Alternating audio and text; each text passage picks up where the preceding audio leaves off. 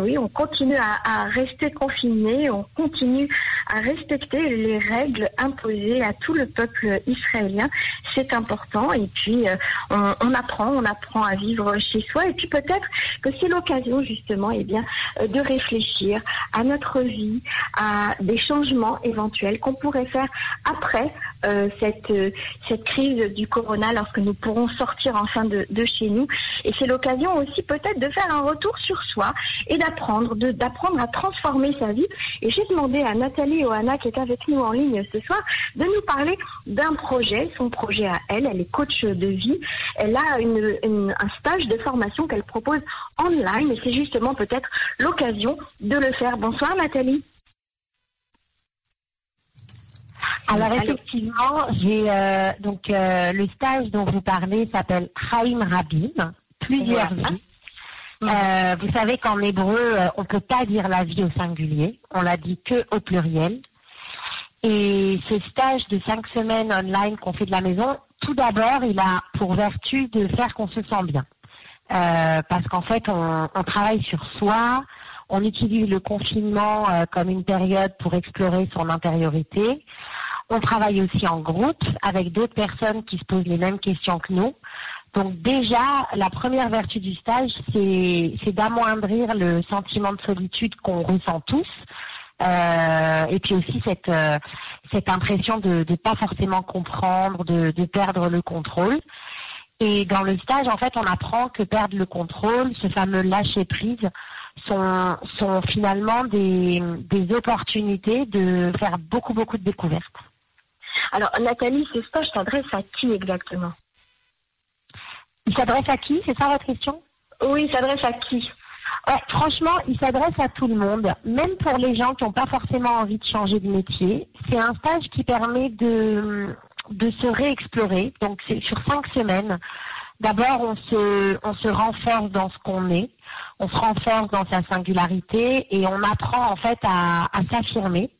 Ensuite, on rencontre ses forces, ses aptitudes professionnelles et puis dans le cadre aussi personnel. Par exemple, je leur demande souvent pourquoi vos amis vous demandent conseil? Et souvent, c'est des grandes découvertes parce qu'elles ne voient pas forcément le rapport entre je suis toujours le référent pour mes amis dans un sujet et peut-être j'ai un talent euh, dans ce domaine-là. Ensuite, on rencontre ses peurs, ses blocages et ce qu'on appelle euh, les pensées limitantes on a tous beaucoup de pensées limitantes où on est sûr que euh, on ne peut pas faire telle et telle chose pour telle raison. Et ben nous, en fait, on le déconstruit. Et j'estime que la période actuelle du corona va énormément euh, rebattre les cartes et que quand les maisons vont s'ouvrir, ben en fait peut-être qu'il y aura des nouvelles opportunités et que on pourra euh, donner vie à des projets qu'on a laissés dans des tiroirs et pour lesquels on n'a jamais osé. Est-ce que vous pensez que est-ce que vous sentez que c'est plutôt un, public euh, jeune qui, qui, a envie justement de changer, même si euh, euh, il a fait des études précises avec un métier précis, mais qui n'ont pas nécessairement commencé leur carrière, ou bien au contraire, ça peut être des gens qui sont en fin de carrière et qui ont envie de passer à autre chose et qui n'ont pas envie de rentrer dans la période de la retraite sans comme ça, sans rien, et qui, se, qui ont envie de se, qui ont envie de se réinventer? Oui, en fait, comme le programme s'appelle Plusieurs vies, Chaim Rabin, c'est vraiment pour mhm. tout le monde puisque on peut vivre plein de vies dans sa vie jusqu'à part en âge. Euh, il y a des personnes, par exemple, qui sont arrivées en Israël il y a quelques années et qui sont à la retraite. Et elles viennent me voir parce qu'elles me disent, je veux réussir ma retraite. Je veux euh, ancrer des nouvelles habitudes. Je veux sortir de ma zone de confort et je veux explorer Israël avec euh, des nouvelles lunettes.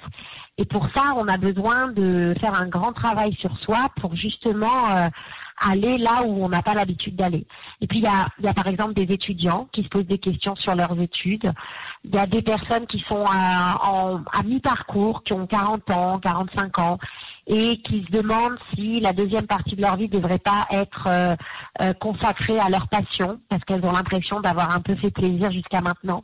Donc c'est extrêmement euh, varié. Le point commun, c'est vraiment l'envie de, découverte et, le questionnement. Et vous, Nathalie, vous pensez que tout est possible? On peut, par exemple, être un jour avocat et puis le lendemain comédien, ou être une femme au foyer et puis s'avérer être une super écrivain? Alors, en fait, dans le programme, on apprend qu'on a tous euh, une courbe d'apprentissage, ce qu'on appelle la learning curve en anglais. Et cette courbe d'apprentissage, elle est, elle est très très très rapide s'il y a un rapport entre quelque chose que vous aimez au plus profond de vous et euh, un domaine dans lequel vous avez des aptitudes.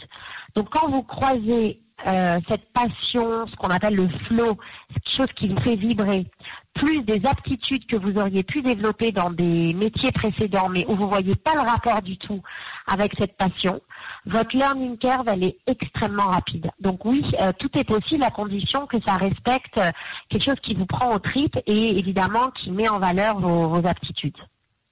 Mais vous n'avez pas le sentiment que ça concerne surtout des gens qui peuvent financièrement se permettre euh, d'arrêter de travailler, d'apprendre un nouveau métier, de lancer quelque chose de nouveau, parce qu'il faut quand même que ça soit très vite rentable. Alors justement, en fait, d'abord le programme, bon, d'abord là on le fait pendant le confinement et après, euh, j'espère, quand on pourra euh, se revoir à nouveau, c'est un programme qui se fait en parallèle du travail. Donc ça mhm. sera une soirée par semaine pendant deux mois. Et le but, c'est pas de faire les choses de manière précipitée. Les grands changements prennent du temps et se maturent et se digèrent et se réfléchissent. Mais par contre, il y a un moment donné où si on passe pas à l'action, euh, on va rester dans sa tête et il va rien se passer.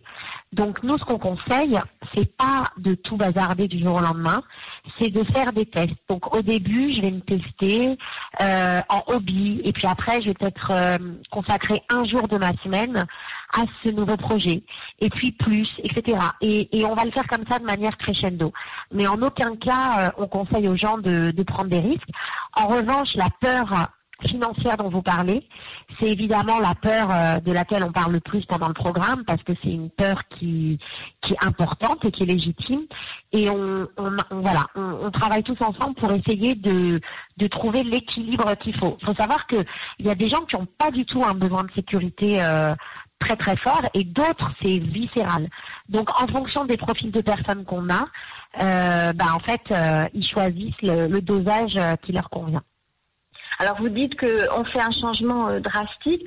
Vous n'avez pas l'impression que le fait de faire l'ALIA, déjà, c'est déjà un changement drastique dans la vie euh, de quelqu'un lorsqu'il a 25, 30, 35 ans, voire même 40 ans? Alors lui en proposer un nouveau, c'est-à-dire changer aussi de cap professionnel, ça fait pas un peu beaucoup pour la, pour la même personne? Alors voilà, en fait, l'ALIA, c'est déjà la sortie de la zone de confort et c'est un magnifique terrain de jeu pour ceux qui veulent euh, bah, continuer de vivre euh, toutes ces vies-là. Donc en fait, euh, il y a des gens qui continuent de travailler en France, il y a des gens qui ont gardé leur boulot de France en Israël et ils sentent qu'il y a quelque chose qui n'est pas ancré. Il y a quelque chose qui colle pas avec Israël. Et un des buts du programme, c'est aussi de s'aligner par rapport au, paysage et par rapport à l'écosystème israélien. Je vous donne un exemple. Euh, les Français, nous, on manque énormément de spa. Et la spa, ça fait vraiment le culot. Exactement. Et, même au-delà du culot, je, je choisirais même un mot encore plus joli, je dirais l'audace. Parce que la spa, c'est aussi avoir de l'audace et c'est un peu moins péjoratif. Eh bien, on se rend compte que quand on fait le programme, il y a des personnes qui sont incapables de demander de l'aide, qui n'osent pas euh, se présenter telles qu'ils rêvent de se présenter.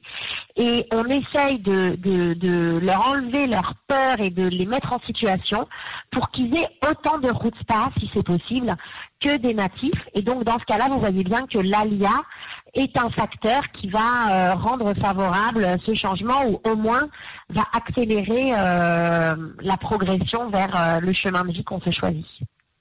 Et vous, vous trouvez que les femmes sont plus timides que les hommes dans ce domaine, dans le domaine du changement? Ah non, pas du tout. au contraire, je dirais que c'est l'inverse. En fait, dans le programme, il y a toujours 80-85% de femmes. je crois que chez les hommes, il y a un problème d'ego. C'est-à-dire que quand euh, les, personnes arrivent au début du programme, elles osent dire, bah en fait, je suis pas sûre d'avoir pris le bon chemin jusqu'à maintenant.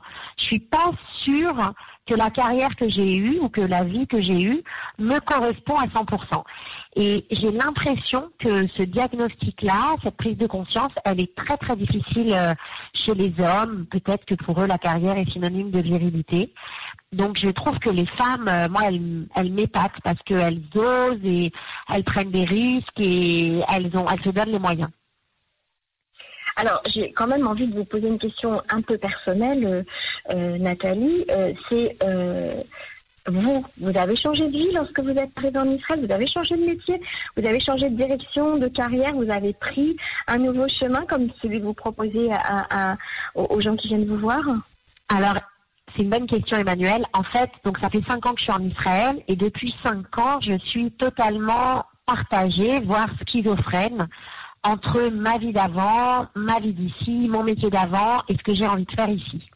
Qu'est-ce que vous faisiez avant je faisais du business développement dans le monde de la cosmétique. Donc en gros, j'aidais les grandes, grandes enseignes, euh, les grandes marques, euh, les chaînes de parfumerie, euh, de prêt-à-porter, à créer leurs produits de beauté à leur marque. Et j'ai fait ça pendant plus de dix ans. Et je me suis rendu compte en arrivant en Israël que ça me correspondait pas du tout. Ça correspondait pas avec la personne que j'avais envie d'être en Israël. Et donc ce programme que je propose, je l'ai vécu dans ma chair. Et j'aurais aimé en fait qu'on m'accompagne. Euh, et donc moi, euh, pour tout vous dire, le corona est un accélérateur puisque euh, la crise du corona m'aide à prendre des décisions qui auraient été difficiles à prendre en temps normal. Et c'est pour ça que vraiment j'ai compris que ce qui me passionne euh, à l'heure actuelle, c'est tout ce qui est autour du changement de vie. J'ai envie d'aider les gens, pas forcément que les francophones, puisque le programme euh, existe aussi en anglais, mais j'ai envie d'aider les gens euh, dans leur changement de vie, pas uniquement au niveau professionnel, même au niveau personnel. puisque, comme vous l'avez dit, l'ALIA est un est un déclencheur, hein, ça c'est évident. Mais je pense qu'on peut aller encore plus loin et encore au bout. Je pense qu'il n'y a rien de pire quand on fait l'aléa que de continuer à vivre comme un Parisien ou comme un Français. C'est dommage. Parce qu'on passe à côté de, toutes les merveilles de, notre nouveau pays, en fait. Donc, euh, le changement, c'est devenir israélien. Ou israélien. Euh, c'est pas forcément de devenir israélien, mais c'est d'être curieux, d'être ouvert, de se mélanger, de tester, d'aller faire des rougines, donc des, ateliers, de, de se découvrir et de voilà avec des nouvelles lunettes et de faire mille choses qu'on n'aurait jamais osé faire euh, dans notre pays euh, d'origine. Nathalie, c'est un, un stage qui pour toutes les bourses alors là, je, fais un tout petit prix parce que effectivement, c'est une période de crise. Donc pour les cinq semaines qui comprennent donc euh, tous les jours, vous recevez des emails avec des exercices de développement personnel. On se retrouve en groupe par Zoom une fois par semaine. Et euh, je vous offre en plus un coaching individuel avec une coach euh, une fois par semaine. Et donc pour tout ça, ça coûte 1200 shekels. Nathalie Anna, je vous remercie euh, beaucoup. Je rappelle que votre stage euh, s'appelle Chaim Rabim, les nombreuses vies. Euh, on le fait en ligne pour le moment, pendant la période du confinement. Donc les gens peuvent vous retrouver facilement sur Facebook. Merci d'avoir été avec nous, Nathalie, et bonne continuation. Et surtout, restez à la maison. Merci. Au revoir, Emmanuel. Au revoir.